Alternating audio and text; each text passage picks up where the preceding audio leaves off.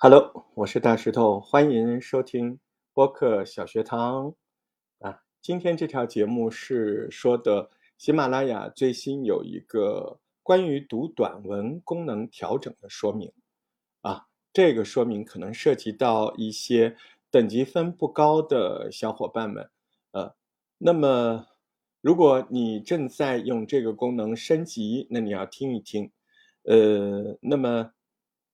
喜马拉雅从二零二二年八月一号零点起，读读短文这个功能，它有了很多的调整。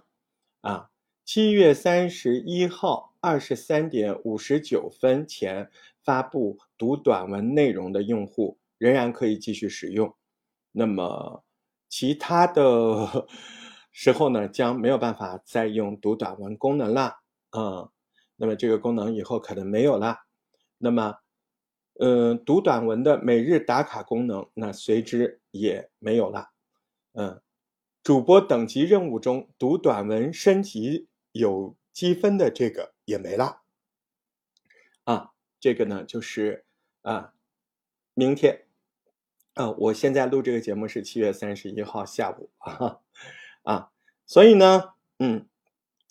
对于做播客的小伙伴，我觉得倒没什么，因为为什么？我们还是可以录那个短节目啊，我们搞一个专辑录短节目，我们依然可以怎么样啊？完成那个呃升级的声音总数量，对吧？哎，同时呢，也可以练练嘴嘛，对不对？哎，搞一个。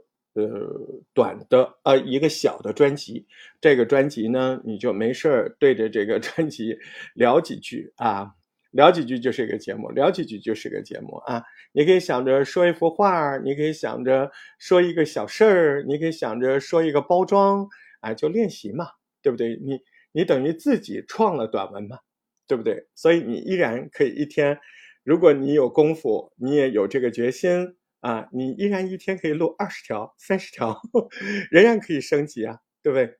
好，这个小节目就是说这个，哎，要不然我的那个方法你试试，照样可以升级，对吧？